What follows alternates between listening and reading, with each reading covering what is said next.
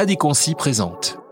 En 2020, vous êtes euh, nommé président d'IBM France, vous succédez à Nicolas Sekaki. Absolument. Et justement, donc en octobre 2020, au moment de la nomination, c'est quoi la situation d'IBM en France? Alors là, très franchement, je me suis dit, il y avait pas mal de défis à relever. C'est-à-dire, d'abord, on était en pleine crise sanitaire. C'est ça. Comme tous mes pères dirigeants, on sait tous que euh, c'était quand même un stress test incroyable pour tout le monde, mais aussi pour, euh, pour les dirigeants d'entreprise. À 2030, d'avoir contribué à développer les compétences de 30 millions de personnes. Pour montrer que dans le numérique, on n'a pas besoin d'être bac plus 5 ou plus 12 pour apporter de la valeur. Et puis, il y a tout le sujet de la reconversion. La reconversion, et notamment des femmes, parce que le numérique permet véritablement de, créer des miracles. Face à face décideur, une émission de la chaîne Les Afters de la Transformation. Un podcast créé et imaginé par Adéquancy, spécialiste du management de transition. Une rencontre inspirante, impactante et immersive. Plongeons dans la vie d'un décideur avec Anthony Baron, CEO d'Adéquancy.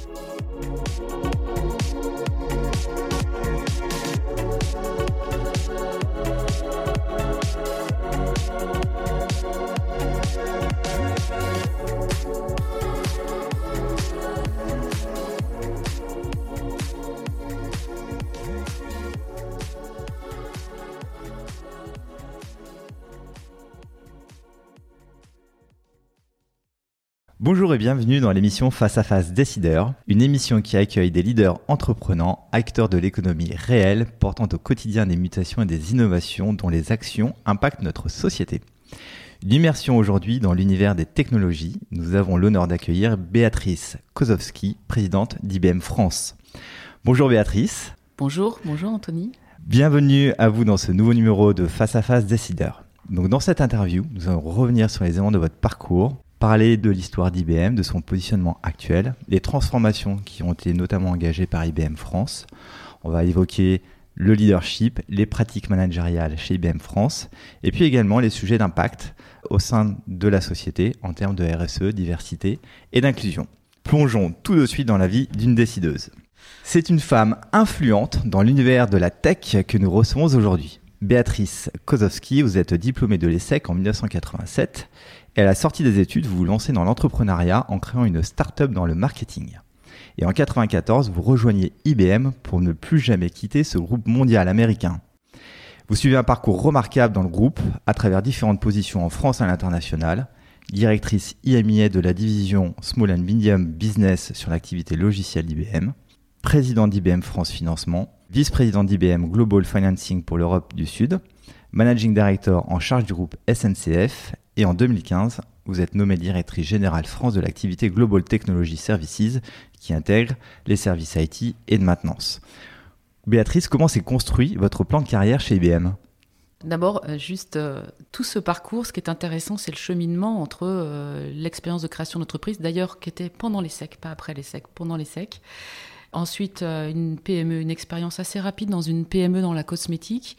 Et puis, euh, j'ai été appelée par IBM, que j'avais comme client quand j'avais ma société. Et ce que j'ai trouvé intéressant, c'est de voir un grand groupe se transformer. Parce que 94, c'est le moment où IBM euh, est en énorme transformation. Et donc, c'est intéressant de voir la capacité à, se transformer pour à la fois les personnes et, je dirais les organisations.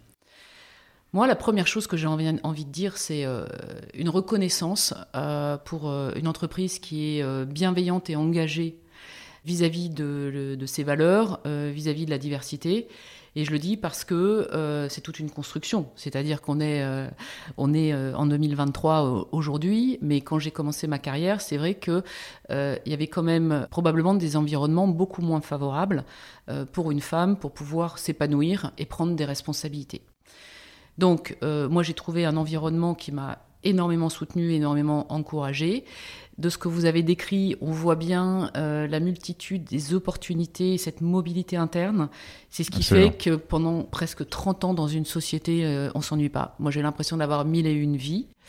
Et en même temps, c'est ce qui permet aussi de se construire. Alors, euh, j'ai eu des rencontres assez extraordinaires. Si vous me demandez quelle est ma première motivation chez IBM, bah, ce sont les personnes Voilà, les personnes que cela m'a permis de rencontrer chez nous et, avec nos clients et notre écosystème.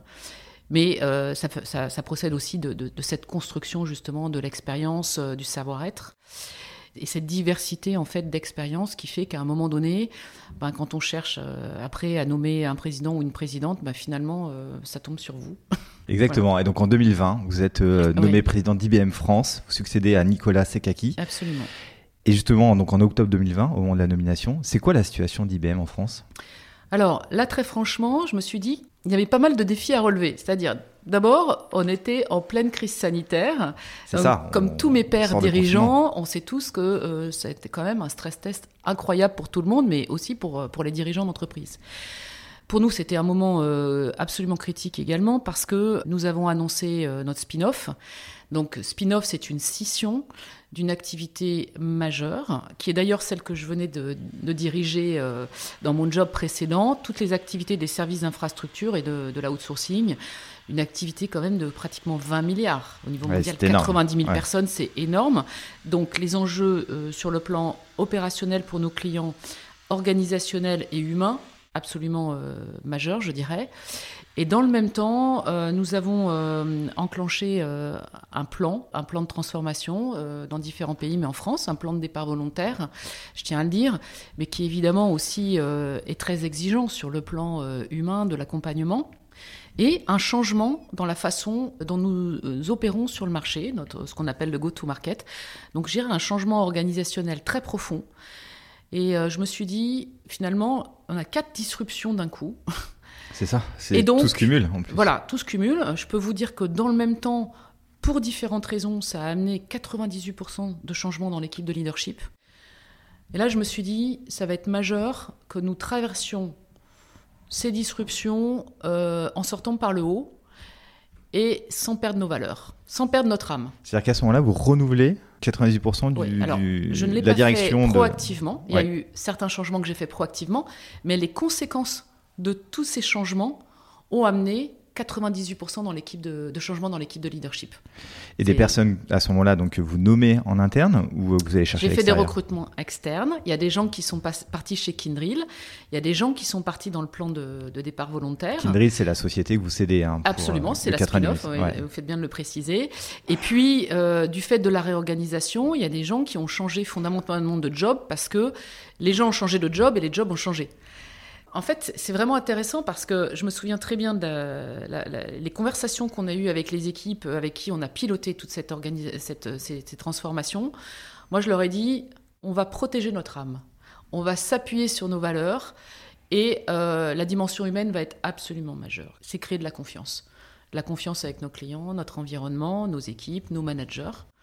Je dirais qu'en début de l'année 2021, on a mis la tête au-dessus de l'eau. Et là, le premier constat qu'on a fait, c'est qu'on avait gardé notre âme. Et on s'est appuyé sur nos valeurs. Et, moi, c'était ma première raison de, me réjouir finalement et d'être fier. Voilà. Et, donc, ça nous a amené à la nouvelle IBM. Voilà. Et de positionner la nouvelle IBM puisqu'on venait de finir euh, la réalisation de cette spin-off en fait euh, fin, fin, de, fin 2021. Et les valeurs d'IBM c'est quoi Alors, les valeurs d'IBM, elles sont, elles sont euh, je dirais, euh, intangibles. C'est ça qui est intéressant, sur plus de 110 ans. La première, elle est sur le, succès des clients. Donc, on est tourné vers le succès des clients. Quand on le décline dans le monde d'aujourd'hui, un exemple très concret, ça va être par exemple notre position sur les données, la propriété des données. Ça fait des dizaines d'années qu'on dit que les données appartiennent aux clients et qu'on n'est pas là pour euh, les dérober ou les utiliser parce que nous considérons que les données sont euh, des leviers extraordinaires pour le succès des clients, par exemple. La deuxième valeur, elle est autour de l'innovation, mais ce n'est pas l'innovation dans l'absolu, c'est l'innovation qui sert à quelque chose. Et là, ça nous amène à, beaucoup de, réflexions et de travaux sur justement euh, ce qu'apporte l'innovation technologique, à quoi ça sert, et comment on s'assure que c'est bien au service de l'être humain, des organisations, de la création de valeur de la planète. Et la troisième dimension, c'est la confiance dans toutes les relations et toutes les formes de relations. Et en fait, par extrapolation, confiance dans les technologies, dans l'utilisation des technologies. Et je trouve que ces valeurs, imaginez qu'elles ont plus de 110 ans, C'est quand même intéressant de se dire qu'on se retrouve encore aujourd'hui à faire valoir euh, ces valeurs. Elles, n'ont pas évolué depuis 110 ans. C'est le même socle de valeurs. C'est le même socle de valeurs. Et, et, notre raison d'être, on l'a formulé en disant qu'on voulait être le catalyseur justement de ces changements qui font avancer les choses. Mais en fait, pour nous, ces valeurs sont tout à fait, en fait, les piliers, hein, je veux dire, de, Absolument. de ce positionnement. Alors, très bonne transition, puisque si on rappelle un petit peu l'histoire d'IBM, la société est plus que centenaire. Elle est créée en 1911 aux États-Unis et elle est présente en France depuis 1914. Absolument. Première filiale en dehors des États-Unis, créée en France en 1914. Exactement. Et donc, on aussi remonte un petit peu justement ce, ce fil d'histoire.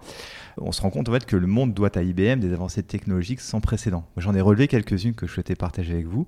On a le premier calculateur universel, suivi du premier ordinateur en 1952, le stockage magnétique, la géométrie fractale, le scanner à code barre, le microscope à effet tunnel pour observer les atomes, la machine à écrire électrique. Mhm. Voilà. Et donc, IBM a notamment été le plus gros provider de brevets dans le monde, une des plus fortes capitalisations boursières mondiales, notamment des années 60 à 80 globalement. Et si on tient compte d'ailleurs de l'inflation, ce qu'on a remarqué, c'est que en fait, c'est pas Apple la plus grosse capitalisation boursière mondiale, mais c'est bien IBM qui détient ce record avec une capitalisation boursière euh, en 1967 qui représentait 1300 milliards de dollars. Voilà. Donc, on connaît effectivement IBM de par cette euh, reconnaissance qu'on lui doit hein, sur les activités de mainframe, d'infrastructure, de logiciels, etc. Ce qu'on a retenu, c'est qu'aujourd'hui, c'était globalement quatre métiers principaux le matériel pour les infrastructures, le financement, les logiciels, le conseil, etc. Et un groupe qui aujourd'hui représente donc 60 milliards d'euros de, chiffre d'affaires en 2022, 320 000 personnes dans, le monde. Sur IBM France, Béatrice, c'est quoi les activités plus précisément euh, de la société? Alors en fait, les activités, elles sont celles d'IBM et ma responsabilité avec mon équipe, c'est de lui donner du sens dans un, beau pays comme, euh, comme le nôtre et euh, je dirais par rapport aussi aux aspirations françaises, les particularités françaises. Et toute une partie euh, de mon rôle est de faire valoir au sein d'IBM et notamment au niveau de la corporation l'intérêt de la France, l'attractivité de la France, le Choose France, et typiquement euh, fait partie de moi de mes, conversations. Et puis je fais un peu la même chose dans l'autre sens aussi. Euh, bien évidemment. Alors nous, c'est simple, et c'est vraiment la nouvelle IBM, c'est ça, c'est-à-dire qu'on a deux gros piliers, un pilier autour de la technologie, matériel, logiciel, euh, cloud provider, et un pilier autour du conseil et de l'intégration. Donc ça, ce sont vraiment nos deux, nos deux types de, de savoir-faire. Et les grands domaines, et c'est très très pertinent bien évidemment euh, en France euh, pour nos clients euh, avec notre écosystème. Vous avez tout ce qui est autour du cloud, mais avec une conviction affirmée depuis plus de dix ans autour de l'hybride IT et l'hybride cloud, multi-cloud et hybride cloud, ce qui ne veut dire pas tout cloud public, mais bien sûr, on, va aller chercher dans le cloud public les apports que ça peut donner pour, pour les entreprises toute la partie autour de l'intelligence artificielle et de la donnée, et ses multiples utilisations. Et ce qui veut dire que ça induit de façon très naturelle en transverse beaucoup d'activités autour de la cybersécurité, bien évidemment, qui est quand même la préoccupation numéro un des dirigeants d'entreprise aujourd'hui, on, le comprend. Ce qui amène très naturellement aujourd'hui et qui remonte vraiment en haut dans les préoccupations, tout ce qui est autour de la sustainability, bien évidemment. Et puis, euh, on, prépare l'avenir, mais je dirais que ça se rapproche de nous, c'est le quantique. Voilà. J'essaie un peu de simplifier hein, les, voilà, les grandes thématiques. Effectivement, c'est important de le faire. Et, globalement, quelle est la, la répartition en fait euh, des, activités euh, sur Alors en fait, imaginez qu'on est à peu près à 70% de notre chiffre d'affaires qui est fait sur la partie logiciel et conseil. D'accord. Voilà. La partie infrastructure matérielle, en fait, il y a aussi une notion, de, en termes de chiffre d'affaires, de cycle, évidemment technologique. Là, par exemple, on a annoncé en mai de l'année dernière euh, la nouvelle génération de mainframe. Le Z16, ça s'appelle le système Z, le Z16. Euh, intéressant parce que c'est le premier serveur au monde quantum safe, donc qui a un bouclier cryptographique par rapport à la menace aussi euh, sécuritaire qu'amène le quantique au-delà de, au de ses bienfaits. Eh bien, euh, l'adoption de cette nouvelle technologie, la France a été le premier pays du monde en termes de vitesse d'adoption du, mainframe Z16. En deux trimestres, on a plus de 82% de notre base installée en nombre de MIPS, hein, qui est la mesure de la, performance, qui s'est tournée vers le Z16, ce qui est absolument record. Et c'est encore 10 points au-dessus de la génération des Z15. D'accord. Donc ça montre l'enthousiasme, la valeur et l'engouement autour de, de, cette plateforme. Et ça montre aussi ces effets de cycle technologique, bien évidemment, que l'on trouve dans nos serveurs, par exemple.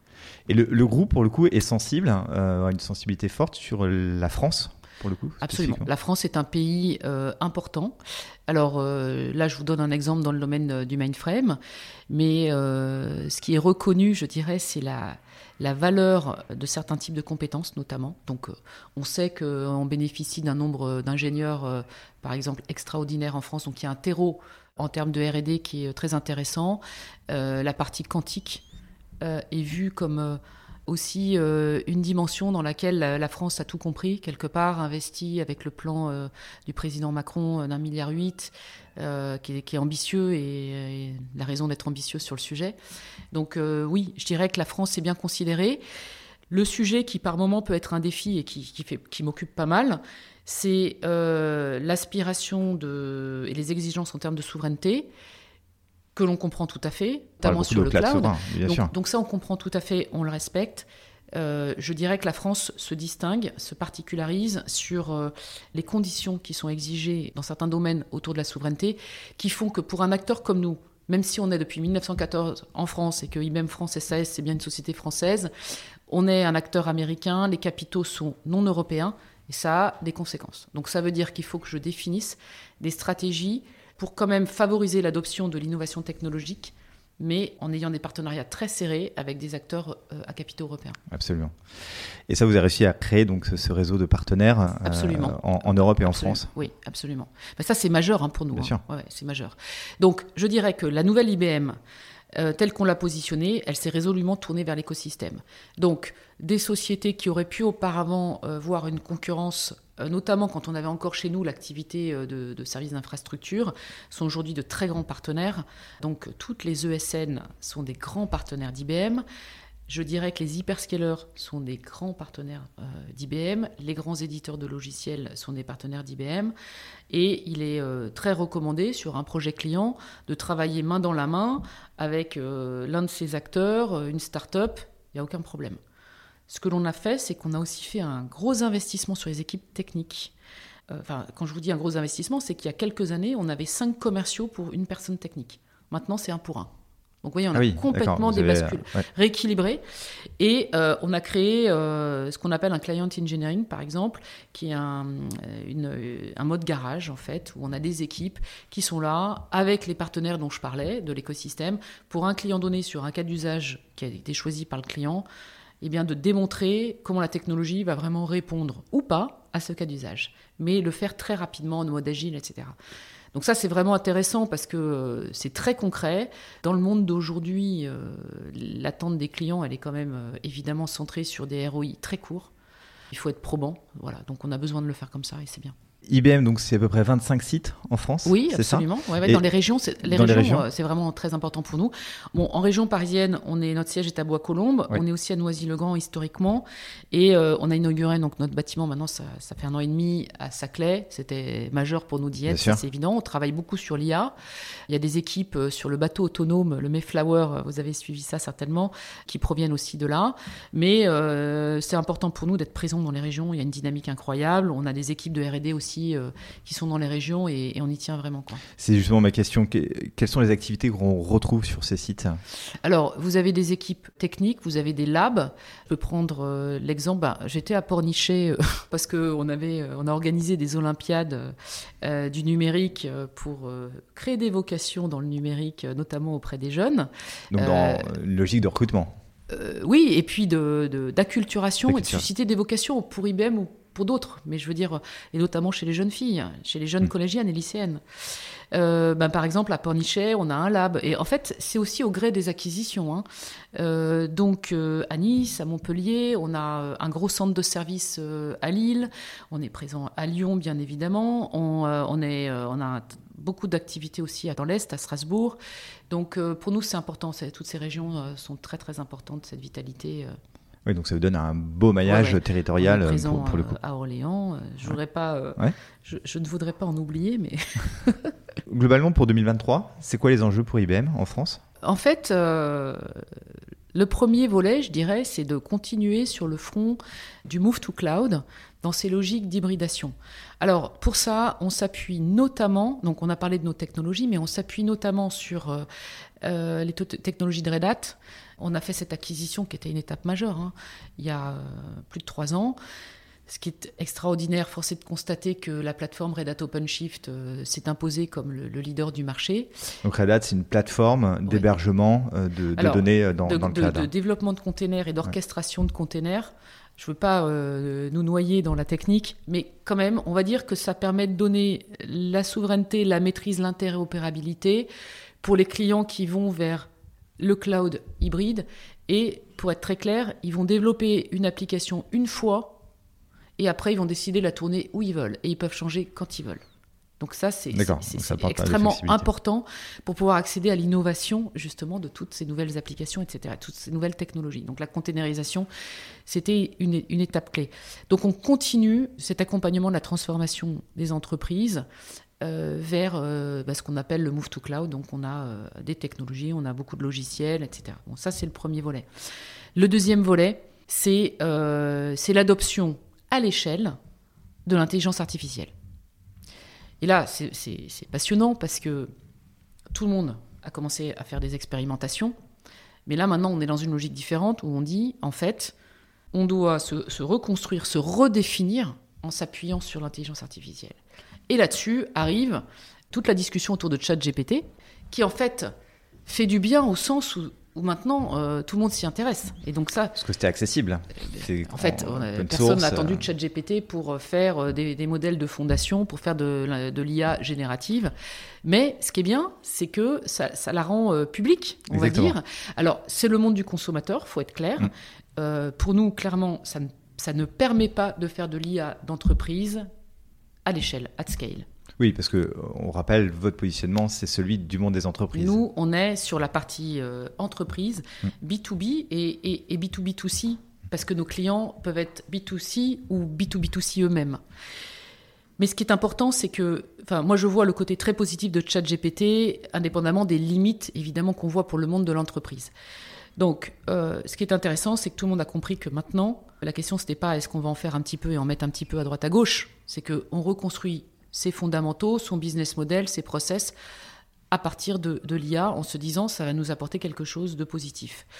Donc en fait, on a fait des annonces majeures à notre événement client euh, donc à Orlando en annonçant cette plateforme Watson X qui est vraiment un socle. Un socle pour passer à l'échelle. Ce que je trouve intéressant, c'est qu'en fait, ça permet aux clients aussi de décider comment ils ont envie de créer de la valeur avec de l'IA. Nous, on leur dit, ne soyez pas que utilisateurs de l'IA, soyez créateurs de valeur. Prenez votre destin en main, on va vous aider, on va vous mettre à disposition des outils et on peut vous aider à les développer. Vous pouvez utiliser les nôtres, mais nous, on vous, recommande vivement de vous créer des compétences chez vous pour les utiliser et les développer. Donc en fait, il y a trois parties dans cette plateforme. Il y a une partie, on va dire, studio, voilà, studio de développement de modèles. On propose euh, ces fameux modèles de fondation, on en a plein.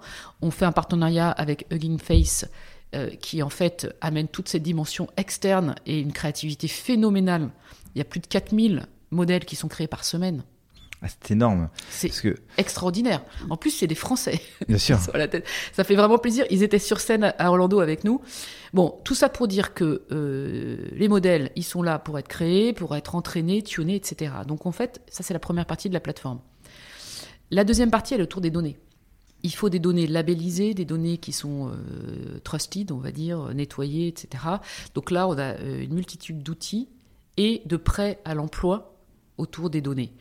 Et on apporte 16 pétabytes de données pour que les clients les, injectent aussi dans leur modèle en plus des leurs. Pourquoi c'est important? Parce que ces modèles, on les a déjà labellisés et il y en a dans de multiples domaines. Vous allez trouver des, domaines sur données sur la météo, des, des données juridiques, des données sur des brevets, des données sur la sustainability, des données sur la cybersécurité. Donc, en fait, ça va dans différents domaines, de registres de domaines qui en fait complètent véritablement les données du client. Donc là voilà, donc ça ça ouvre, je dirais, des champs euh, du possible et ça guide aussi les clients. Et la troisième dimension, elle est absolument fondamentale, c'est la partie gouvernance. Et là vous aurez retrouvé tout ce qui est autour de l'éthique, de la prévention des biais, euh, de tout ce qui est lié à la compliance. Mhm. Et là, en fait, donc c'est une boîte à outils. Donc il y a des outils qu'on avait déjà, mais on les a regroupés et on en a développé d'autres. Et ce qui est intéressant, c'est qu'ils s'appliquent à tout type de solutions d'intelligence artificielle, que ce soit celle d'IBM ou de quelqu'un d'autre, peu importe. Mais je suis dans, dans mon entreprise, je crée maintenant ce, ce socle d'IA, j'en ai partout, et il faut que je le gouverne.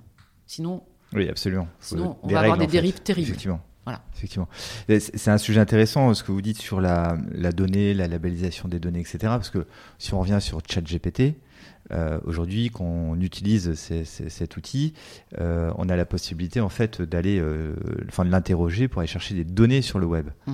Et on connaît tous en fait la qualité des données sur le web qui sont Voilà. pas toujours d'une grande fiabilité. Donc euh, Vous avez tout à fait raison. Donc il y a un énorme travail sur les données et c'est pour ça qu'il faut le simplifier, le canaliser, le, vraiment le définir et accompagner les clients par rapport à ça. Donc, enfin pour moi c'est c'est une rupture, c'est une rupture euh, positive vraiment. euh. Alors ça ce sont les enjeux donc euh, pour pour cette année en tout cas toutes ces Ouais, innovations euh, qui ont, pu être lancées. Et si on se projette dans les euh, prochaines années, euh, c'est quoi les ambitions de d'IBM France? Alors je dirais que euh, c'est le passage à l'échelle de ces deux premiers thèmes qu'on vient de voir. Le troisième il est autour du quantique. Je voudrais quand même en dire deux mots parce que c'est fondamental au sens où, alors ça ne va pas remplacer euh, l'informatique d'aujourd'hui, ça va permettre de résoudre des, des équations qui ne sont pas résolues aujourd'hui. Donc il y a des cas d'usage dans de multiples domaines, par exemple de pouvoir trouver des nouveaux matériaux. Alors je prends l'exemple euh, bah, de l'identification de molécules pour euh, des membranes de capture carbone.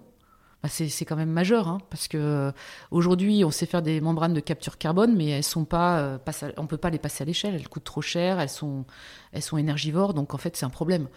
Là, on a réussi à, à- à- à trouver 500 molécules qu'on est en train de travailler. Grâce à l'informatique euh, quantique. Absolument. Alors, ce qui est intéressant, Oui. c'est que on est toujours dans une logique où on, on conjugue plusieurs technologies. Donc, quand je vous dis le quantique, il y a aussi de l'IA. Hmm. Je prends un exemple. On a annoncé récemment un partenariat avec Moderna.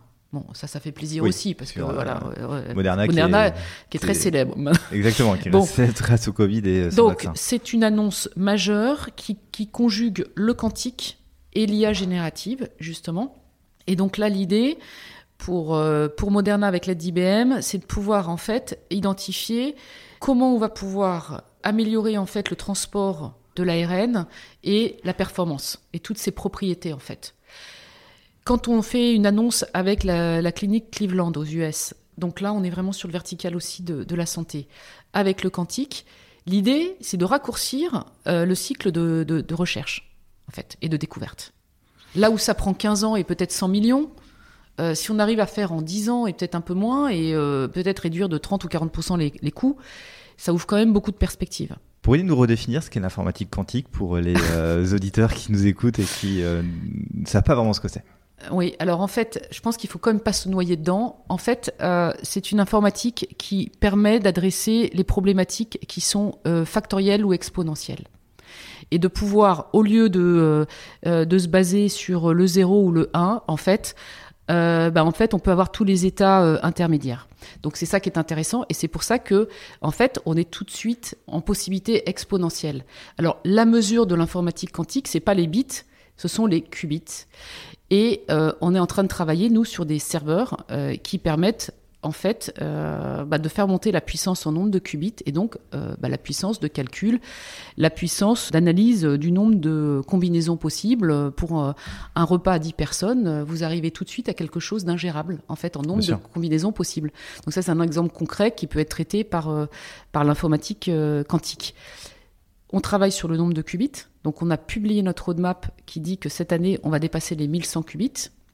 Ça veut dire que cette année on va pouvoir démontrer l'avantage quantique sur un cas d'usage réel, intelligent, enfin, qui sert à, à quelque chose. Et en parallèle, on travaille sur la qualité des qubits. pour la fiabilité euh, Exactement. du système. Voilà, et ça, on progresse, euh, on progresse en fait euh, énormément sur ce front-là, mais c'est très important parce que, encore une fois, les sujets sur lesquels on travaille, ce sont des sujets critiques. Donc on peut pas se permettre d'être flottant, si vous voyez ce que je veux dire. Bien sûr. sur, euh, Parce que IBM donc, a sorti son premier ordinateur quantique en 2019. hein. Voilà. Et, en fait, c'était le système One. Maintenant, on a le système Two. Ce qui est intéressant, c'est que maintenant, il y en a 25 dans le monde. Ouais. Alors, euh, j'ai parlé de Cleveland, euh, mais euh, plus près de chez nous, en Allemagne, piloté par l'Institut Fraunhofer, et c'était Angela Merkel qui avait pris la décision. Donc, ils ont fait le choix. Ce qui est intéressant, c'est qu'ils travaillent avec tout l'écosystème allemand, mais par exemple, sur des applications sur euh, les batteries D'accord. la recherche. Alors nous, on travaille beaucoup avec des industriels sur les batteries.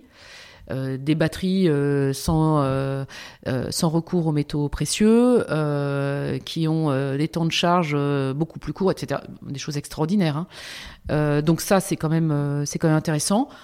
Le Pays Basque vient Ouais. d'annoncer euh, et de signer euh, avec IBM euh, le choix de- du système One aussi, donc ça fait plaisir. Mais le Canada, le Japon, etc. Donc 25 dans le monde.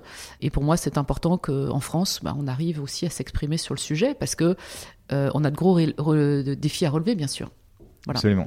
Pensez à quoi comme défi, notamment? Eh bien, euh, je pense que euh, on a envie d'être présent sur euh, la batterie, enfin, sur tous ces sujets industriels, la chimie, la recherche de nouveaux matériaux, c'est euh, très intéressant. Euh, il y a le, le domaine médical, euh, beaucoup de cas d'usage aussi dans le monde bancaire. Ça fait déjà pas mal de Ouais, secteurs. Après, il y a un autre cas d'usage qui intéresse beaucoup de monde, qui est peut-être un petit peu moins mature, hein, mais sur lequel aussi on travaille. C'est tout ce qui est optimisation, par exemple, euh, des plans de tournée optimisés. On parle beaucoup du last mile dans la distribution et quand on arrive dans les villes, euh, la dernière partie de la livraison. Ouais, le dernier kilomètre. Le dernier euh, kilomètre, ouais, tout ça, euh, ben, ce sont des très très bons sujets euh, pour le quantique. Ou par exemple la modification d'un plan de transport. Imaginez le, le plan de trafic aérien, ça pourrait être pour le ferroviaire aussi. Euh, Il y a de tels, euh, tellement de paramètres en fait, et dès qu'il y a une perturbation, bon, bah, de repenser tout ça, c'est compliqué. Et donc IBM travaille aussi sur un super ordinateur quantique. Est-ce que Mhm. vous pouvez nous en parler, euh, Béatrice? Dans le monde, euh, en fait, euh, ben, on cherche à, à s'assurer que dans les grandes géographies du monde, finalement, on va être capable de pouvoir pousser très loin la puissance de calcul, effectivement. Voilà, donc c'est une ambition. C'est une ambition qui porte sur 10 ans. Évidemment, c'est c'est une prise de risque. Et c'est intéressant d'y associer, c'est ce que l'on fait, hein, euh, des universités, euh, que ce soit euh, japonaises, américaines, hein, qui apportent leur savoir-faire là-dessus. Euh, J'étais très fière parce que pendant trois jours, on a eu notre événement international euh, sur le quantique à Paris, À Paris chez nous. D'accord. Et en fait, ça a regroupé euh, ce qu'on appelle le Quantum Network chez nous, qui sont 150 euh, organisations, que ce soit euh, des grands donneurs d'ordre, mais par exemple, bah, justement, Moderna, Cleveland, etc., étaient là, des très grandes universités, très grands instituts de recherche du monde entier qui sont venus. Moi, ce qui m'a frappé, c'est à quel point c'est un petit monde en fait. C'est vraiment une communauté très très resserrée, euh, hyper pointue. Et euh, effectivement, moi j'étais fière qu'ils soient là en France parce que bah, j'ai pu partager avec eux euh, l'attractivité de la France aussi hein, sur le sujet. Voilà. Il y a des startups françaises euh, qui sont là, avec qui on travaille. Parce qu'en fait, nous, on a quand même, ça c'est aussi une fierté, euh, justement du savoir-faire français. À Montpellier, on a un hub quantique que l'on a développé qui en fait fait le support mondial de la fameuse plateforme Qiskit, hein, qui est en fait Ouais. le, le compilateur au-dessus de la technologie dont on a parlé, et qui en fait regroupe des, des bibliothèques d'outils pour permettre de commencer à travailler sur des cas d'usage. Et ça, euh, ben, en fait, le, je dirais le support mondial et l'onboarding en fait des, des, des membres de ce network en fait est fait de Montpellier. D'accord. Et est-ce qu'on a aujourd'hui une idée du prix d'un ordinateur quantique euh, Parce que vous dites y en a 25 dans le monde, donc euh, C'est pas très, c'est pas tout à fait public ça. hein, je ça c'est pas public? D'accord. Ok. Bon, C'était juste pour essayer d'avoir une idée, parce qu'en fait, comment dire, les clients de ces solutions aujourd'hui sont quoi? Sont des États, ce sont des entreprises. Oui, alors exactement, ou ben euh, voilà, la clinique euh, Cleveland, euh, et je dirais, euh, ou, ou Moderna. En fait, euh, soit on peut euh, acquérir la technologie, soit en fait le consommer as a service. Alors je dirais que peut-être la première réponse que je devrais faire, c'est qu'aujourd'hui, si vous voulez euh, travailler sur quelques qubits, vous pouvez le faire gratuitement as a service. D'accord. D'accord? On le met déjà, euh, Ok. et ça fait ça, un certain nombre d'années. en termes de services. euh, Voilà, as aller, a service. Après, pour les membres du Quantum Network, en fait, ils ont un accès privilégié à un peu plus de puissance, etc. Bon, as a service. Et puis après, euh, il y a l'acquisition de la machine. En fait, on n'est pas encore en phase active de commercialisation. Ça va venir euh, peut-être d'ici 2-3 ans. hein. Mais j'ai parlé de ces 25 systèmes parce que il y a des gens qui disent c'est que de la R&D très lointaine. C'est pas vrai. Vrai. Bah, non, ce que vous disiez qu'il y a des cas d'usage aujourd'hui, Absolument. clairement dans le secteur médical, dans Mm. les matériaux et la chimie, donc euh, Oui, ça devient ouais, ouais. concret. en Voilà, fait. c'est ça, ça devient concret. C'est bien de se préparer. Et donc sur la euh, protection des données, sur l'informatique quantique, vous en avez parlé tout à l'heure. IBM a lancé donc une solution qui s'appelle Quantum Safe. Absolument. C'est ça. Donc en fait, vous développez euh, les solutions et les innovations et en même temps vous protégez les C'est l'antidote. C'est l'antidote. Voilà, c'est-à-dire qu'en fait, et ça reboucle avec ce qu'on a dit au départ sur les valeurs, c'est que imaginez que on met tout, on mise tout sur une technologie dont on sait pertinemment dès le début qu'elle peut avoir des dérives terribles et, des gens mal intentionnés peuvent faire des gros dégâts, ça serait complètement irresponsable de ne pas travailler sur l'antidote. Et c'est pour ça que dans le même temps, euh, nos chercheurs ont travaillé sur ces deux sujets. Et quand on emmène des clients, par exemple, à Zurich, dans nos labs à Zurich, eh bien, on met autant d'énergie à parler de la partie quantique que de la partie quantum safe, qui est donc euh, l'antidote. Alors, tout à l'heure, je disais que le, le- le mainframe, le Z16, est le premier serveur quantum safe, ça c'est clair. C'était important, au-delà du mainframe, de pouvoir commencer à apporter des réponses. Pourquoi? Parce qu'en fait, il y a des clients qui sont inquiets, et ils ont raison de l'être, que des hackers ont déjà commencé à pirater des bases de données en se disant je n'utilise pas tout de suite, j'attends que le quantique soit dispo, je vais craquer les codes à ce moment-là et après je vais pouvoir faire chanter avec des données. euh, et, et quand on a des types de données qui ont une durée de vie de 20 ans par exemple. Bien sûr. Et puis on s'imagine un peu ça, la quantité de données que peut absorber euh, l'informatique quantique. Donc en fait, euh, là ce que l'on a annoncé, ce sont des outils pour commencer à diagnostiquer, recenser dans l'entreprise. Parce que la cryptographie, il y en a un peu partout. Donc c'est super important de savoir où sont ces données et, et- et quelles sont les technologies de crypto que l'on a, etc. De prioriser et de commencer à, à- à regarder comment on pourrait s'organiser en termes de remédiation. Et de, et de commencer à avoir déjà des outils de remédiation. Voilà. Et là, ce sont des équipes euh, donc euh, IBM qui travaillent sur le, sur le sujet. Et IBM est à la pointe de l'innovation sur ce sujet ou il y a d'autres acteurs dans le monde qui ont également Alors, je- euh, je sont intéressés à ces sujets de cybersécurité dans l'informatique quantique? Tout le monde s'y intéresse. Je Ouais. pense qu'on on a quand même. Enfin, Il y a s'y intéresser et puis après Voilà, on a une avance certaine. Donc en fait, ce sont des outils. Hein, ce sont des outils euh, logiciels et euh, des équipes d'experts, en fait. euh, voilà. Alors et puis la R&D qui continue, hein, parce qu'il y a encore beaucoup de choses à découvrir là hein, Absolument. et à mettre au point. Vous nous avez parlé tout à l'heure, Béatrice, de Watson X. Donc, Oui. si on revient dessus, c'est effectivement une plateforme d'intelligence artificielle et de données euh, Ouais. en mode cloud. voilà. hein, ça Et de gouvernance. et de gouvernance, voilà, Ouais, avec des ouais. données de confiance, ça vous l'avez cité tout à l'heure. Globalement, donc les, les- les objectifs de cette plateforme, si j'ai bien compris, c'est de rendre accessible l'IA aux, aux entreprises et de pouvoir développer ses propres modèles d'IA. Absolument. Et, et c'est-à-dire que de reprendre la main en fait sur, euh, sur l'IA et de le passer à l'échelle. De le passer à l'échelle. Parce qu'en fait, entre le moment où les entreprises ont commencé, en faisant euh, un POC ici, une expérimentation à droite, en commençant euh, à prendre telle, euh, telle application avec un peu d'IA dedans, bah, c'est pas du tout la même chose que de dire je repense tous mes process, ma façon de fonctionner, là où sont mes données, etc. Et, et je me mets sérieusement à l'IA. Voilà. Donc les entreprises ont beaucoup travaillé, elles ont créé des factories, enfin voilà. Mais en fait, quand vous discutez, il y en a très peu qui ont véritablement une plateforme, et une plateforme qui prend bien le sujet sous ces trois dimensions. Qu'on fait le parallèle justement avec euh, ChatGPT. Euh, vous, vous intégrez euh, des données de qualité, des données fiables pour le Oui, coup euh, à, intégrer. Est-ce que ça veut dire que ChatGPT est presque déjà mort euh, au regard de Non, parce ce qu'encore que une IBM fois, En- encore une fois, moi je trouve ça, euh, on- nous trouvons ça euh, vraiment très positif, qui est cet engouement aussi, et que euh, dans le monde public, on va dire, et des consommateurs, il y ait cet intérêt, et, et qu'on apprenne à s'en servir, et ça va continuer à progresser, bien évidemment. La seule chose, c'est que le monde de l'entreprise a une responsabilité qui est un petit peu différente, un degré d'exigence. Aujourd'hui, quand vous posez une question à, à ChatGPT, vous allez avoir euh, une réponse qui peut être différente. Si vous la posez dix fois la question, vous n'aurez pas dix fois la même réponse. Dans une entreprise, ça, c'est pas possible. Absolument. D'accord? Aujourd'hui, quand vous posez la question à ChatGPT, quel est le profil idéal d'un développeur de code Il vous dit un homme blanc. C'est un problème. Voilà. Donc, c'est pour ça que je dirais qu'il y a une différence euh, importante. Tous les sujets, par exemple, d'explicabilité. Et ça, c'est un, sujet sur lequel il y a encore beaucoup de choses à découvrir. Euh, à Saclay, on a des équipes qui travaillent là-dessus, de R&D. C'est une, responsabilité, même sur le plan euh, humain, juridique, énorme pour les entreprises. Parce que demain, on va vous dire, cette décision que vous avez prise, vous avez décidé de la prendre, de la faire prendre par votre modèle d'IA, ou par l'humain, ou par les deux. Démontrez-nous que vous avez bien réfléchi et analyser pourquoi c'était le meilleur modèle de décision. Et c'est pas évident. Donc il y a toute cette, euh, cette réflexion et cette analyse de qui est le mieux placé pour prendre la décision et comment l'expliquer. Selon vous, en fait, l'IA reste un, outil d'aide à la décision ou qui peut prendre la décision à la place de l'être humain? Alors, euh, nous, notre position, vous le savez depuis le début, c'était euh, de dire, on ne parle pas d'intelligence artificielle, on parle d'intelligence augmentée, parce que fondamentalement, on n'est pas là pour remplacer l'être humain. Donc, on est parti vraiment sur des cas d'usage où à chaque fois c'était le fait de pouvoir amener des éléments qui permettent à, l'être humain de travailler sur euh, des recommandations et pouvoir après mettre son jugement.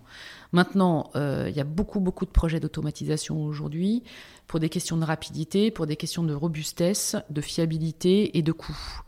Alors, euh, je crois que ce qu'il faut dire, c'est que l'IA permet de remplacer l'homme et la femme sur des tâches très simples, voilà, euh, pour faire monter tout le monde d'un cran et être sur des choses plus évoluées. Bon, ce que ça veut dire, c'est que si on le fait bien, on, pense et on repense en même temps comment on accompagne euh, ça sur le plan euh, des ressources humaines et sur le plan humain, bien évidemment, parce que ça veut dire redéfinir les, rôles, redéfinir toutes les compétences et accompagner la motivation, le fait que les gens n'aient pas peur et qu'ils soient confiants dans le fait qu'ils vont pouvoir effectivement avoir un job intéressant sur lequel ils auront euh, une compétence, euh, créer leur expérience, etc. Et vous, votre vision, justement, dans l'usage des technologies demain, c'est quoi, Béatrice? Alors, moi, elle est, elle est très positive. C'est-à-dire que, d'abord, je suis absolument pas inquiète sur l'innovation. On en a, euh, on a un rythme d'innovation phénoménal. Hein, je ne parle pas que d'IBM, collectivement. Et je sais que demain, ça va continuer. Deuxièmement, je considère qu'il y a beaucoup plus à gagner qu'à perdre. C'est évident. La multitude des usages positifs et vertueux c'est illimité. Mais le mais, il est que on doit absolument être très engagé sur notre responsabilité. Et ça, je voudrais juste dire un mot parce que euh, c'est la différence entre l'incantation et la réalité. Et la réalité, c'est quoi? Ça veut dire, est-ce que je fais les investissements? Pour moi, c'est de l'argent. C'est-à-dire, par exemple, nous, euh, on a créé une practice dans la RD, rien que sur l'éthique pour l'IA. Et cette pratique de chercheur, elle fait quoi? Elle développe euh, des logiciels qui permettent d'identifier quand il y a un biais et de le corriger. Donc c'est un exemple, mais voilà. Deuxièmement, des prises de position super affirmées pour essayer de changer les comportements. Euh, vous savez qu'on a été euh, à l'origine de cette, charte des femmes dans l'IA. Oui, absolument. Mais c'est super important parce que si vous n'avez aucune femme dans l'IA, c'est évident qu'à l'arrivée, c'est catastrophique, quoi. Voilà. Donc en fait, il y a toutes ces dimensions-là euh, qui sont très, euh, très exigeantes. Et là, euh, on ne peut pas faire semblant, on ne peut pas faire à moitié. Je pense qu'on est très attendu, notamment les jeunes générations nous mettent aussi face à nos, responsabilités, ont envie d'agir, et ça c'est bien. Donc moi je dis que c'est en plus une, une opportunité pour notre attractivité employeur que d'avoir cette innovation et la possibilité de travailler sur des outils euh, que voilà personne d'autre euh, ne, peut avoir accès, par exemple. Oui. Quand, quand, vous me disiez aussi les priorités pour euh, IBM en France, pour moi, aujourd'hui, on a, on a la chance d'être très haut placé en tant que marque employeur. On est le troisième préféré des jeunes dans la tech. Je veux absolument qu'on continue à mériter cette place. Et en fait, il faut qu'ils sentent que vous êtes sincèrement et authentiquement engagés là-dedans et qu'ils peuvent agir eux-mêmes. Quoi. On va revenir effectivement sur ces sujets autour mm. euh, voilà, de, l'impact, euh, notamment d'IBM euh, sur ces sujets. Il y a un autre sujet que je voulais évoquer avec vous, Béatrice, c'est celui des partenariats académiques qui ont été mis en place avec des écoles d'ingénieurs telles que le CESI, le ou Centrale Supélec. Voilà, mm. comment ça fonctionne ces partenariats? Alors, en fait, ça s'inscrit dans, un engagement que l'on a pris à 2030 d'avoir contribué à développer les compétences de 30 millions de personnes. Ça, c'est l'engagement que Arvind a pris. Avant lui, euh, Ginny comme vous le savez, elle était très impliquée personnellement sur la partie compétences. Donc il y a un volet interne et il y a un volet externe. Et donc ce que vous décrivez fait partie de ce volet externe. Alors vous imaginez que pour moi en France, c'est majeur d'être auprès de, des universités. Bon, fondamentalement, on tient à être euh, près de toutes ces écoles euh, qui sont des fleurons euh, français et internationaux, bien évidemment. Très reconnus en plus. Très reconnus. Et là, qu'est-ce qu'on fait ensemble? Eh bien, on est proche des étudiants, on est proche du corps enseignant, et on essaye aussi de faire de la R&D ensemble. D'accord, tout ça, vous les impliquez dans des projets euh, Voilà. internes IBM. Et on se euh, rejoint, mais, mais, mais on prend euh, Centrale Supélec, et ben il se trouve que euh, avant même qu'on ait fait cette communication, on travaille ensemble sur un, un, un projet d'IA où il y a de bah, justement il y a des, il y a, il y a des foundation models. Donc encore une fois, ChatGPT est arrivé, mais bon, heureusement, euh, on avait tous collectivement pas attendu pour travailler dessus. Donc voilà, donc ça c'est ça c'est très vertueux. Le saisie, moi j'étais ravie parce que en fait c'est intéressant. On contribue en fait au développement des compétences de, de tous ces jeunes et on sait que juste après, ils vont être très demandés sur le marché. On vient juste de publier le rapport euh, de l'Institut Montaigne que j'ai co-présidé euh, sur bah, les, gaps que l'on a dans les compétences euh, dans, le- numérique. Il faut quand même qu'on arrive à utiliser cette opportunité de création d'emplois pour attirer des talents dans le numérique. Donc c'est normal qu'on s'investisse. Donc on- voilà, on passe beaucoup de temps auprès de toutes ces écoles, etc. Pour moi, il y a un autre volet qui est c'est un levier pour donner la chance à tout le monde. Donc il faut aller repêcher des jeunes qui se sont perdus en route. On fait beaucoup de, de- de- je dirais, de, de communication, de, de sessions dialogue euh, dans des, euh, euh, dans, dans des établissements scolaires, Ouais. notamment dans, des, dans Alors- des situations un peu moins favorisées. Oui, là on est en dehors des écoles d'ingénieurs parce que globalement, euh, Voilà. là on est sur des parcours assez. euh, Exactement. Assez linéaire. On a Pitech, Ouais. euh, où là on a un soutien euh, magnifique, je dirais, du, du ministère de l'Éducation nationale, euh, de Numéum, où là l'idée c'est quand même de donner la chance à des jeunes en lycée professionnel et de les amener pendant 5 ans au BTS pour montrer que dans le numérique, on n'a pas besoin d'être bac plus 5 ou plus 12 pour apporter de la valeur. Et puis il y a tout le sujet de la reconversion. La reconversion, et notamment des femmes, parce que le numérique permet véritablement de, de créer des miracles. Quoi. Alors moi, je voudrais euh, parler avec vous d'une d'une initiative euh, qui avait été prise par une euh, une femme qui s'appelle Swad Boudgrabé, euh, qui a créé en fait des décodeuses. En fait, et les décodeuses en fait forment des femmes issues des quartiers défavorisés au métier de la tech, Oui. de la cybersécurité, etc. J'en parle parce que on, on a eu l'oc- l'occasion d'organiser une conférence avec euh, Swad euh, il y a il y a un petit peu plus d'un an. Ça aussi, ce sont des, des initiatives dans lesquelles vous allez euh, chercher des compétences parce que.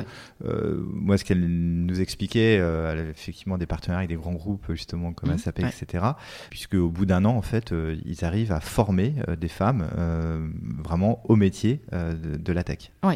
Alors, en fait, d'abord, nous, on soutient tout ce type d'initiative, notamment parce que on a aussi développé une plateforme qui s'appelle Skills Build. Vous avez peut-être vu l'annonce du partenariat avec Social Builder, justement. Euh, Skills Build, en fait, c'est une plateforme et elle a été en premier lieu implémentée en France. Donc, on était très fiers, mais c'est Ouais. une plateforme mondiale. C'est une plateforme gratuite de formation au numérique avec différents degrés, vous imaginez, de profondeur. Euh, on a énormément travaillé pour euh, continuer à traduire en français euh, les modules. Et en fait, cette plateforme, on la met gratuitement à disposition de toutes les associations qui justement œuvrent pour tendre la main à des personnes un peu défavorisées, on va dire, les ramener sur le chemin de l'emploi, etc. Par exemple, pendant la crise sanitaire, au tout début, il y a des tas d'entrepreneurs qui ont été complètement euh, perdus, perdus, et on, leur a mis à disposition pour euh, leur donner une chance peut-être de se repositionner dans d'autres jobs, des auto-entrepreneurs, je pense par exemple. voyez Donc ça, euh, ça c'est l'apport de la plateforme. Après, euh, je dirais, on a, nous, euh, des sources de recrutement sur des personnes qui sont euh, reconverties. Par exemple, cette initiative Invest in Digital People euh, dans le nord de la France. Sur 1000 personnes, 1000, 1000 demandeurs d'emploi, on en a quand même, nous, embauché 150. Donc, je trouve que c'est quand même très positif. Là, on vient de faire une, version une version 100% féminine. Pas mal. Très bien. On a les académies. Donc la première qu'on a faite, c'était avec Carole Delga et Pôle Emploi, donc à Montpellier, Académie de l'IA. Bon, c'est magnifique. Quand vous vous rendez compte que 100% des diplômés, avant leur diplôme, ils ont déjà un job, C'est plutôt prometteur. Effectivement, c'est Bah oui. assez inspirant. on refait avec Carole euh, Delga, donc je suis très contente, une académie. Là maintenant, c'est IA et Cyber. Et on démarre euh, avec le soutien de Xavier Bertrand à Lille, Ah, Lille Oui, euh, mainframe et IA. d'accord. Voilà. Et, et en fait, je suis en discussion honnêtement avec euh, tous les présidents et présidentes de région pour regarder quelle est, suivant la connotation de la région, euh, quelle est la thématique qui va les intéresser. Voilà. On a avec Epita et, et Deloitte euh, une académie de la cyber, dans le cadre du campus cyber aussi, qu'on vient de lancer. Il faut qu'on fasse, euh, vraiment, il faut qu'on accélère là-dessus. Ouais, absolument. Ça, ça fait sens parce que vous, vous estimez en fait un manque de compétences demain. Si on parle rien que de la France, vous avez déjà des, des chiffres Alors, pour euh, nous, pour, pour pour, nous, pour IBM. hein. Pour IBM, Ouais. je dirais que on a la chance de quasiment avoir toutes les compétences que l'on cherche. La première chose, c'est qu'on a un taux d'attrition qui est extrêmement faible. 5,5%. Tant mieux. Bon, voilà, tant mieux. Maintenant, il est évident que quand vous êtes sur des métiers vraiment euh, sous haute tension, bah, c'est là où ça prend plus de temps pour aller Ouais. chercher les gens. Et d'où l'importance de ce que l'on a dit tout à l'heure sur euh, l'attractivité employeur, de donner envie aux gens de venir et de rester, de se projeter, On de est bien s'épanouir. On est bien d'accord. Oui. Et qui dit attractivité de l'employeur dit aussi management. D'où ma transition vers justement les pratiques managériales chez IBM. Alors ça, c'est vraiment un sujet euh, qui me tient à cœur parce que euh, euh, d'abord, nous, on en a une vision dynamique, c'est-à-dire que très régulièrement, en fait, on, a, on s'est posé pour redéfinir les caractéristiques d'un leader ou d'une leader dans la période. Et là, là c'est intéressant parce qu'on a repensé notre modèle. Donc on a six attributs. Et vous avez des, des nouveaux attributs en fait qui apparaissent. Alors c'est peut-être qu'une question de formulation, mais par exemple le mot courageux ou courageuse. Moi, je suis super heureuse que ce soit dans notre liste des six parce que je pense que euh, aujourd'hui, il n'y a pas de place pour des dirigeants et dirigeantes qui ne soient pas courageux et courageuses. Mais la question, c'est euh, est-ce que je suis courageux? Pas évident. C'est quoi le référentiel? Exactement. donc c'est pour ça qu'en fait, moi, je, la façon dont je le, je, je- je le raconte, c'est de dire, je construis mon courage.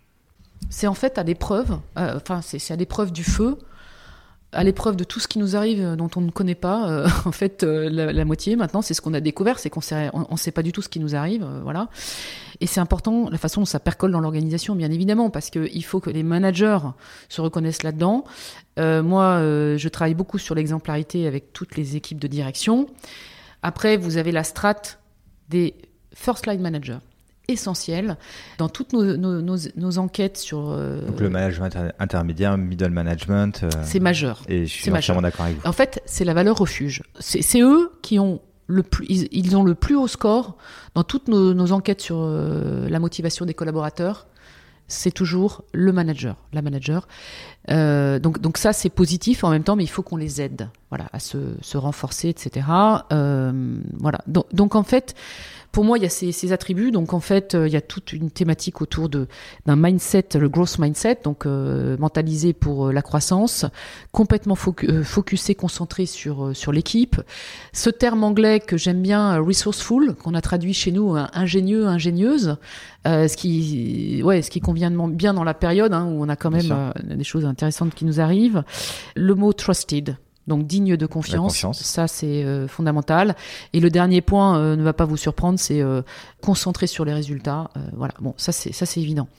Maintenant, dans la façon dont on le traduit en, dans la vraie vie de tous les jours, pour moi, et ça c'est ça c'est plutôt mon cheminement personnel, c'est ce leadership positif et bienveillant qui est quand même une façon de vivre, une façon de respirer, une façon d'être, et qui nécessite quand même une vigilance de chaque minute et de cohérence, de cohérence dans tout ce qu'on fait, tout ce qu'on dit. euh, Quand vous dites vigilance, c'est euh, vigilance vis-à-vis euh, justement des managers qui incarnent en fait cette euh, bienveillance et ce mais- mais positivisme. vigilance de toutes les décisions qu'on prend, des mots qu'on utilise, Ouais.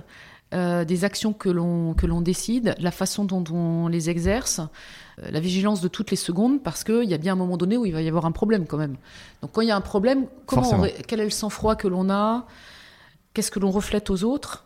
Pour moi, et c'est- vraiment, j'échange beaucoup euh, avec les équipes là-dessus parce que je fais aussi beaucoup de mentoring. Moi, j'ai 36 mentees, hein, donc euh, c'est un peu un incubateur Ouais, pour moi ouais. de, de rem- de recherche. Mais euh, à un moment donné, le message, c'est il faut travailler là-dessus. On ne peut pas faire l'économie de la réflexion et de l'expérimentation pour chacun, chacune euh, des collaborateurs, des managers, etc. Et de se dire dans quelle mesure je suis dans le leadership positif? Est-ce que j'ai vraiment un impact, positif? Parce qu'il y a eu quand même toute une période, si on regarde en arrière, de, de- management coercitif et très incisif. Et moi, j'ai eu la démonstration, j'ai eu la preuve tous les jours que, au contraire, c'est si on crée un différentiel positif. Quand on va de l'avant, on crée un différentiel positif. C'est-à-dire qu'on on crée plus de forces vives positives et on essaye de, de neutraliser un peu ce qui est négatif. Ça veut pas dire que euh, on est des bisounours, mais je veux dire à un moment donné, il y a beaucoup plus de mobilisation par le positif, ça c'est clair. Je reviens quand même à ce que vous avez dit au début de l'interview, euh, Béatrice. Vous avez quand même 98% de, de- Oui. des membres de, de l'équipe de direction qui changent. Oui.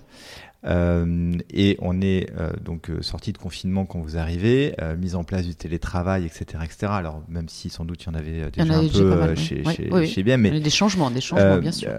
C'est-à-dire que cette culture managériale, on l'entend très bien et elle est, elle est hyper linéaire. Maintenant, comment est-ce que vous l'avez installée? Par quelles étapes vous êtes passé pour installer en fait cette vision aussi managériale dans les équipes? Alors, il y a une chose qui a changé radicalement au début de la crise sanitaire ça a été euh, le fait d'avoir une fréquence d'échange avec les, collaborateurs, avec des cibles à chaque fois, mais complètement euh, surdimensionnées, sans commune mesure. Hein.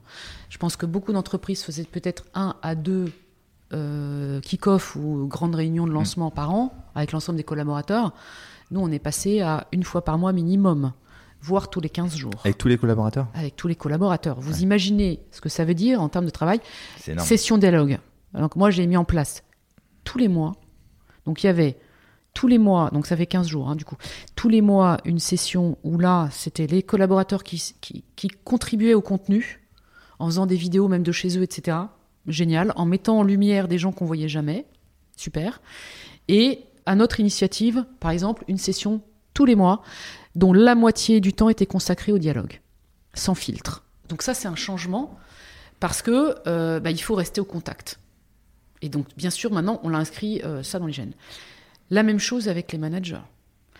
Des groupes de travail, de réflexion avec les managers, avec des psychologues, avec des médecins, parce qu'il euh, il y avait quand même beaucoup, beaucoup d'inquiétudes aussi, hein, beaucoup de, de, tensions, etc., de culpabilisation aussi. Mmh. pourquoi j'ai des collaborateurs qui vont aller sur site pour faire des gestes de maintenance dans des hôpitaux, alors que bah, il y a des managers qui sont quelque part euh, chez eux. Chez eux, hmm. ouais. Voilà, donc tous ces sujets-là, évidemment, euh, donc après ça a évolué parce que on a eu le sujet de l'hybridation et euh, comment je gère le télétravail. Ça veut dire plein de choses parce qu'il y a eu le travail autour des sites, les rendre agréables, etc. bon, donner envie de revenir. Donc ça veut dire que les managers doivent être des animateurs et, et pour certains, certaines, c'était nouveau. Donc, euh, donc vraiment, euh, euh, je dirais toute cette dimension aussi.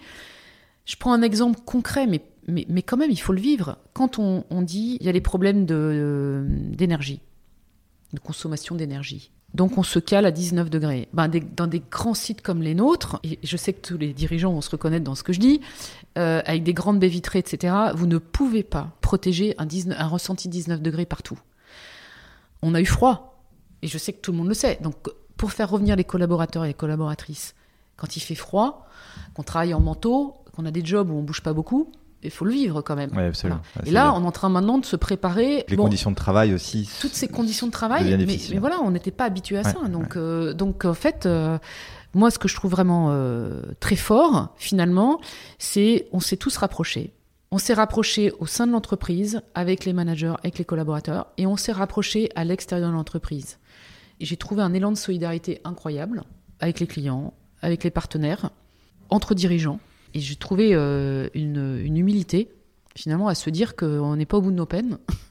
on garde le sourire et on avance, mais euh, on est content de partager, d'échanger. Euh. Je rejoins totalement ce point de vue. C'est-à-dire que je pense que la, crise ou les crises qu'on a vécues là, ces, ces, dernières années, sanitaires, économiques, l'inflation, etc., en fait, créent énormément de solidarité. Oui. Euh, au sein de l'entreprise, mais également entre les organisations, entre l'écosystème en fait de l'entreprise, fournisseurs, clients, etc. Euh, parce que euh, forcément, on le voit aujourd'hui, il peut y avoir des, problèmes de paiement pour certains clients, ou fournisseurs, etc. Et, et, donc en fait, tout l'écosystème essaie de mettre en place des solutions pour préserver en fait cet écosystème parce qu'on est tous euh, finalement euh, euh, imbriqués les uns avec les autres dans notre marché en fait. Donc non non, je pense que ça, ça, fait grandir tout le monde. Là où il faut qu'on soit vigilant, c'est que il y a aussi des gens qui se sont mis en retrait. Et là, on parlait de vigilance tout à l'heure, voilà, vigilance. Quand vous, vous vous rendez compte qu'il y a des gens, alors c'est une toute petite proportion, mais il y a des gens qui ont pu mis les pieds au bureau pendant un an, c'est un problème.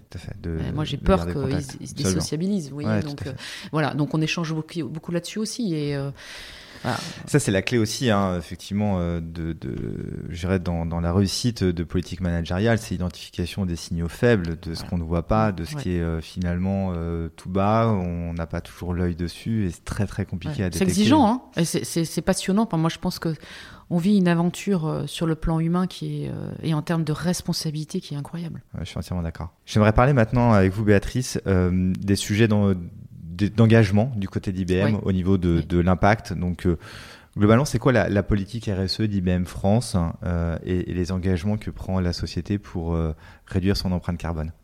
Alors, bah, la première chose, c'est que je pense que on peut pas être neutre ou neutre plus. Donc, faut être très engagé et être concret et faire ce qu'on dit prendre des engagements et faire ce qu'on dit. Donc nous, sur la partie environnementale, en fait, et c'est vrai au niveau mondial, et du coup ça se décline dans tous les pays, en fait, ça fait plus de 50 ans qu'on a défini une politique environnementale. Donc en fait, euh, ça... 1971, euh, vous voyez, donc ça, ça remonte. Euh, Effectivement, vous parlez beaucoup de planètes. sur les communications d'IBM. J'en parle parce que vous en avez parlé au début et je, mm. le recite. C'est pas souvent qu'on le voit. Alors en fait, je dirais qu'il y a deux volets. Il y a nous en, tant qu'entreprise et nous en tant que partenaires, je dirais, de nos clients et de l'écosystème pour les aider. C'est-à-dire en disant, euh, on doit être green, bien sûr, mais on est aussi une partie de la solution comme un certain nombre d'acteurs du numérique. Et heureusement, parce que on sait très bien que sinon, si on laisse le, numérique euh, filer sans rien faire, ça sera un problème de toute façon. Voilà. Donc, en fait, euh, ben, je dirais que ça prend des formes multiples. Ce qui est sûr, c'est que nous, on a pris l'engagement, en fait, à 2030, d'avoir la neutralité carbone à la différence euh, des autres. Donc en fait, euh, je dirais qu'on suit ça depuis 1971. Euh, on était un peu en avance sur nos, les, les, les points de passage. Et c'est pour ça qu'on a recalé nos objectifs un peu à la hausse, avec des jalons à 2025 et, de, et 2030. La particularité, c'est que nous misons sur l'innovation pour les émissions résiduelles. On trouve ça très bien de dire qu'on va... oui, je vais revenir parce que ça, ça reboucle avec ce que je disais sur le quantique, mais on trouve ça très bien de dire on va reforester pour euh, compenser, etc. Encore faut-il, par exemple, savoir à quoi sert la reforestation. D'accord? Donc, je vous donne un exemple d'innovation. On a en ce moment un moteur euh, d'IA qui tourne à Manhattan qui est capable de mesurer exactement la capture d'une espèce d'arbre dans des conditions données. Or, aujourd'hui, quand les gens parlent de reforestation, ils prennent des métriques qui sont complètement génériques. L'intérêt là de l'IA, c'est un cas d'usage super intéressant, qui va dire c'est tel type d'arbre, dans tel type d'environnement, ça va capter ça, donc beaucoup plus qu'une euh, autre espèce. Et ça va permettre d'être beaucoup plus percutant dans la reforestation. Donc voilà, donc c'est pour ça que nous on dit on veut miser sur l'innovation pour sécuriser notre neutralité et c'est ce qui veut dire aussi qu'on est quand même assez confiant. Donc l'innovation, ben, c'est ce que je vous disais sur euh, les membranes de capture carbone. On travaille aussi sur, bah, justement, une fois qu'on a capturé le CO2, qu'est-ce qu'on en fait? Bah, On le recycle pour faire quelque chose d'intelligent. Par exemple, tout ce qu'on fait sur, euh, sur les batteries, c'est sur cet axe-là aussi qu'on travaille énormément. Le deuxième volet, c'est évidemment toutes les solutions que maintenant on propose à nos clients pour eux-mêmes travailler leur euh, transition climatique, etc. On a fait l'acquisition d'Envisi, qui est le leader en fait de la mesure, parce que euh, quand on parle de sustainability, euh, encore faut-il être capable de le mesurer. Donc on a cette plateforme qui permet de mesurer la consommation de l'entreprise, de mesurer ses progrès par rapport aux objectifs qu'elle se fixe et d'établir tout le reporting, qui est une obligation euh, légale bien sûr. Mais on a aussi des solutions comme par exemple Tririga, pour avoir des immeubles intelligents et qui sont vertueux, je dirais, sur ce plan-là. tout ce que l'on fait sur le Green IT, donc là aussi, on peut être vertueux. Je prends un exemple. Quand on fait l'acquisition de Turbonomic, qui est l'un des leaders dans l'automatisation euh, de tout ce qui est ressources informatiques, hein, des infrastructures. Quand vous vous rendez compte que vous arrivez à réduire de 30% en fait le nombre de serveurs, par exemple, ou, ou sécuriser. par rapport à la nécessité de stockage. Voilà. Vous avez des économies immédiates et en fait, vous réduisez l'empreinte carbone. Mm. Donc c'est bien parce que là, on fait bien converger l'intérêt économique de l'entreprise avec l'intérêt euh, de transition climatique. Mais euh, la consolidation sur de Z Linux, c'est la même chose. Hein. quand vous arrivez à consolider plus de 36 euh, serveurs Intel sur... Donc ça, c'est toute la partie Green IT. Et puis le troisième volet, c'est la supply chain. Alors ça, c'est un très très grand domaine où en fait, tout ce que l'on a travaillé jusqu'à présent pour optimiser les supply chains, en fait, maintenant, c'est sous l'angle réduction des émissions CO2, par exemple. Exactement, sur le transport, par exemple. Voilà. Le recyclage des déchets, très intéressant. On, a un partenariat avec Technip. Euh, donc euh, ça, je suis fière parce que c'est quand même une belle, euh, belle société française. C'est très pointu. En fait, on a réussi à mettre au point un outil qui permet en fait de recycler tous les plastiques et qui, à l'arrivée, produit une poudre pure de plastique, comme si c'était vierge. D'accord. Ce qui n'est pas le cas aujourd'hui de la façon dont Ouais. on recycle le plastique. Il y a des plastiques qu'on n'arrive pas à recycler proprement. Donc en fait, on repart à zéro. Donc ça, c'est top. Donc ça, ça va faire des avancées. Donc il y a des usines euh, qui se construisent euh, avec Technip pour euh, maintenant regarder en termes d'industrialisation. voilà. Donc ça, c'est un autre volet. Mais on travaille sur la traçabilité des déchets avec une start-up française. Donc Trace. Donc en fait, il y a de multiples volets. Donc nous, vous voyez, on est vraiment sur les deux fronts d'être euh, green nous-mêmes et de d'aider nos clients par rapport à, à leur propre euh, trajectoire. Béatrice, demain, présidente de la République, quelle serait votre première mesure Oula. en faveur du climat? J'avoue que je n'y avais pas réfléchi. Euh, je pense que c'est important d'avoir des index et euh, d'avoir une transparence forte euh, des entreprises par rapport à ça. Donc je m'assurerai que toutes les lois sont respectées parce que en fait, on se rend compte que dans bien des domaines, on a des lois qui sont bien, C'est vrai. Notamment dans l'urbanisme, par exemple. Voilà, mais vous le retrouvez sur plein de, plein de thématiques. Jusqu'à quel point, euh, en fait, les lois sont véritablement euh, appliquées? Euh, sur, par exemple, la préférence de la commande publique, sur des acteurs qui sont authentiquement impliqués et, et efficaces sur la partie transition climatique. Donc ça, je pense que c'est c'est extrêmement important. Si on parle désormais de diversité, d'inclusion, IBM a lancé un programme qui s'appelle Be Equal. Oui. De quoi s'agit-il? Alors, l'idée, c'est de dire que pour nous, on est heureux de cultiver de la différence sous toutes ses formes. Ça a commencé très tôt, très tôt, avec une déclaration euh, avant les années euh, 40 sur euh, l'égalité à compétences égales, égalité de salaire, égalité d'opportunités de carrière.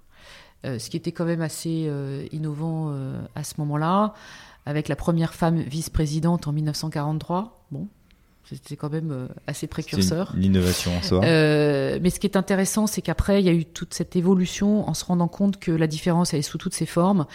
Quand le président mondial d'IBM encourage la création d'un réseau sur euh, euh, la préférence sexuelle pour reconnaître l'importance de créer des conditions favorables pour les personnes homosexuelles, en 1984, c'est aussi un peu novateur. Il y a des gens qui, qui, qui l'ont regardé en disant Mais qu'est-ce que tu fais? Et culturellement, il y avait un certain répondant euh, aux États-Unis. Dans des pays Hmm. européens, c'était. Il y avait un peu d'incompréhension aussi, euh, etc., des réactions. Bon. Donc je dirais que déjà, et moi, c'est une de mes raisons fondamentales d'attachement à IBM, il y a une sincérité, une détermination une tolérance zéro par rapport à la discrimination, euh, la différence sous toutes ses formes. Et donc au fur et à mesure qu'on découvre là où il y a des problèmes, on rajoute euh, toutes ces thématiques, mais c'est euh, culturel, c'est générationnel, c'est évidemment la partie handicap. Bon, on est la première entreprise française à avoir établi un, accord d'entreprise sur le handicap. Ça fait euh, D'accord. 33 ans. Bon, c'est la neurodiversité. Pour moi, euh, l'autisme, c'est euh, extrêmement important. Le numérique est une opportunité pour euh, valoriser l'autisme sous différentes formes. Donc voilà, on est obligé de, s'engager. Donc après, une fois qu'on a dit ça et qu'on a cette politique d'entreprise qui est hyper déterminée, l'important c'est surtout de créer les actions et les conditions qui font que vraiment on aide les gens à, se révéler quoi. Donc il y a la lutte contre les discriminations, tolérance zéro. Bon, par exemple, ben nous on a des algorithmes qui tournent tous les trimestres, tous les trimestres, pour vérifier qu'il n'y a pas de discrimination salariale. C'est bien d'utiliser la technologie aussi au service de ça.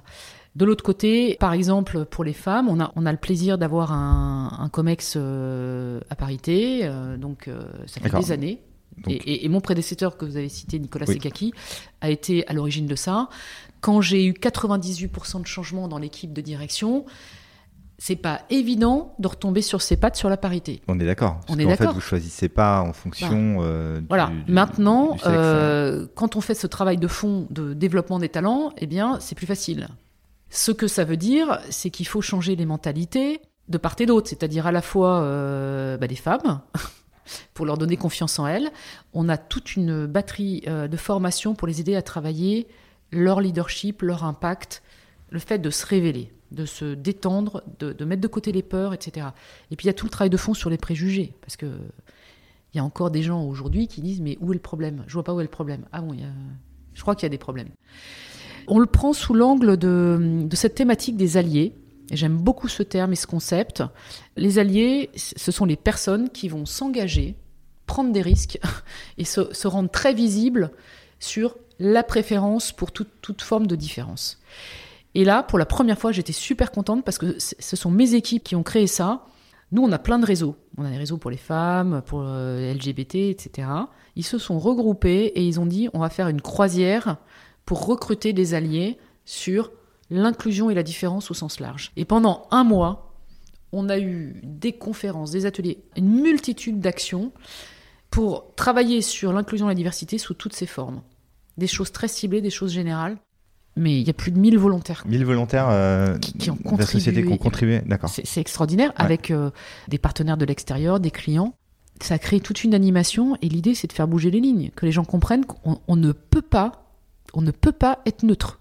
Voilà. D'accord. Le sujet est suffisamment euh, complexe, mais en même temps Ouais. grave, pour Ouais. ne pas être mis de côté. Et euh, c'est vraiment intéressant d'avoir ce, ce retour d'expérience Ah de, oui, de ce qu'a pu être. euh, je, je- je pense que et là le sujet générationnel est intéressant parce que quand on regarde les jeunes générations, tout n'est pas réglé, mais en tout cas, euh, et, et bien sûr, qu'ils résonnent différemment. Mais je vois par rapport à ma génération, évidemment qu'on trouvait ça bien, mais on n'était pas engagé comme ça. Enfin, moi, je sais Bien que je, je fonçais, euh, voilà, j'essayais de faire bien, mais ça n'a rien à voir. Là maintenant, alors en plus dans mon rôle, euh, je considère que j'ai la chance d'avoir une voix. Merci beaucoup de m'inviter parce que ça me permet aussi de m'exprimer sur le sujet. Et Bien sûr, et nous on, est là aussi pour ça. Et c'est vraiment des sujets en plus de ça de, de préoccupation. Souvent, euh, Mhm. Voilà, euh, même nous, nos, nos clients euh, nous, nous en parlent, etc. Sur des enjeux RH euh, pour le coup, et peuvent être face à des difficultés. Donc tous ces témoignages en fait et ces, ces retours d'expérience les intéressent en, en premier lieu. Donc Oui. Et, et- et je pense que ça amène à des vrais sujets de questions de, de société. Euh, par exemple, j'étais contente que euh, on aborde la thématique de la santé des femmes au travail. On a fait une très grosse campagne de prévention du cancer du sein. On a fait euh, une très grosse campagne sur euh, la prévention des, violences conjugales et essayer d'identifier, de tendre une main, pour, enfin, de créer des conditions favorables pour que euh, les femmes qui en subissent puissent s'exprimer. Ça permet de sauver des vies. Voilà. Donc en fait, ça va quand même assez. On travaille beaucoup sur l'accompagnement des personnes qui décident de changer de genre. On n'est pas sur des sujets euh, non plus très faciles. Quand vous avez dit c'est complexe, oui, oui, Ouais. c'est compl- c'est complexe. il y a une des choses qui me fait plaisir, c'est que euh, il y a eu aussi une création euh, spontanée de Men for Gender Equality. Donc c'est un réseau, les hommes en action pour la parité. Donc ça, c'est très important parce que il est hors de question que les femmes portent ça toutes seules, bien évidemment. On est d'accord. Et je pense que les hommes aussi euh, sont les, sans doute les, les Ils sont très concernés. sont très concernés et sans doute les mieux positionnés aussi pour porter ce sujet. Mmh. Ouais. Voilà. Donc euh, la responsabilité euh, va dans les deux sens finalement pour développer cette parité femmes-hommes. On est bien d'accord. Béatrice, quel conseil, au regard de votre parcours, vous donneriez aux, aux- aux dirigeants qui nous écoutent euh, pour gérer de la croissance, mais aussi des crises aujourd'hui? C'est en toute humilité, hein, parce Bien que sûr, le- mais les tout, dirigeants a- ont leur trajectoire de succès euh, que j'admire. hein. Bon, moi, je, ma conviction, je l'exprimais tout à l'heure par rapport au leadership positif. euh, je pense que c'est euh, c'est fondamental. Voilà. Je ne peux pas imaginer d'ailleurs un retour arrière sur le sujet. On va continuer à progresser, à grandir, mais euh, voilà. La deuxième chose, on, on en a parlé aussi, c'est cette notion d'écosystème, c'est-à-dire de cette conscience que cette évidence qu'on ne peut pas régler les problématiques auxquelles on est confronté en se recentrant sur, euh, sur soi-même. Et donc, euh, moi, ce que j'ai observé, c'est cette ouverture. Je m'en réjouis et j'espère qu'on va continuer à la cultiver et, à l'amplifier. Ça, ça me paraît très important. Et le dernier volet, c'est euh, bah, c'est justement la confiance dans l'innovation technologique. Ce que je trouve passionnant aujourd'hui, c'est qu'il n'y a pas un seul secteur d'activité qui ne se redéfinisse pas autour de la technologie. Et donc, c'est cette notion de confiance. Et là encore, bah, il faut qu'on travaille ensemble pour que réellement, en fait, on soit dans une logique de confiance sur la technologie, sur son usage, sur les compétences. Au bout du compte, ça va- la, la valeur que ça apporte. Qu'est-ce qu'on peut vous souhaiter pour l'avenir? À titre personnel, d'avoir toujours autant d'enthousiasme et de plaisir à relever ces défis, parce que voilà, enfin, je peux même pas imaginer que ça soit autrement, mais. Euh, Vous avez une énergie incroyable. Donc, euh, je le dis parce que c'est toujours difficile à voir au travers du podcast, mais euh, je, le confirme. Écoutez, merci. Je vais remercier mes parents parce qu'en fait, ils sont à l'origine de tout ça. non, en fait, moi, je vais vous dire, ma motivation fondamentale, c'est que justement, j'ai beaucoup reçu dans ma jeunesse dans mon environnement familial, etc. Donc je me sens une, euh, une responsabilité, une dette euh, de redonner, c'est clair. Ma motivation fondamentale, c'est que c'est le, j'ai une passion en fait pour euh, les relations humaines au sens profond, pétillant, stimulant, authentique, etc. Et donc, bah, c'est ce que je vis aujourd'hui et j'ai vraiment envie de continuer à vivre ça. Alors, quand on dirige une société, la filiale d'une multinationale américaine, moi, j'ai envie, j'ai aussi besoin de signes d'amour en France. Et euh, je fais, euh, je suis entre la Corp américaine à qui je fais valoir toute l'attractivité de la France pour être sûr qu'ils continuent à bien investir, etc. Voilà, je suis contente. On est, on est dans cette dynamique-là. Et de l'autre côté, bah, je fais aussi, euh, je passe aussi euh, des messages et je fais beaucoup de travail euh, en France pour m'assurer que bah, une société américaine comme la nôtre, elle est aussi bienvenue, toujours bienvenue. On nous dit toujours qu'on est un acteur reconnu comme étant de confiance, que voilà, donc ça c'est positif. Et pour moi, ça me tient énormément à cœur parce que finalement, bah, c'est notre raison d'être, c'est la pertinence de, tout ce qu'on fait au quotidien euh, avec mes équipes. Donc, euh, on est fiers. Béatrice, un grand merci en tout cas pour euh, cet échange. C'était vraiment un, moment très, très agréable parce que vous avez partagé des, choses vraies de votre parcours en langue de bois avec beaucoup de sincérité et d'humilité. J'ai bien aimé en fait le, finalement ce qu'on voit de vous, cette capacité à porter finalement le poids de responsabilité. Vous venez de le dire là, à la fin, mm, mm, effectivement, mm. d'une entreprise américaine en France, qui est en plus de ça une entreprise très connue, donc euh, qui, est, qui, est, IBM, euh, et, tout en étant investi sur des sujets de société au travers de cette société, et pour euh, accompagner aussi les sujets de société qui sont ceux de la France. Encore une fois, un grand bravo parce que c'était c'était très touchant. Cette interview touche donc déjà à sa fin. Un grand merci Béatrice Kozowski pour cet échange. Voilà, je rappelle, donc vous êtes la présidente d'IBM France. Mm. Et donc une interview à retrouver sur la page des Afters de la Transformation, hébergée sur le site d'Adéconci. Et vous pouvez également écouter cette interview sur les plateformes d'écoute. Béatrice, encore un grand merci et à très merci. bientôt. À très bientôt. Merci beaucoup, Anthony.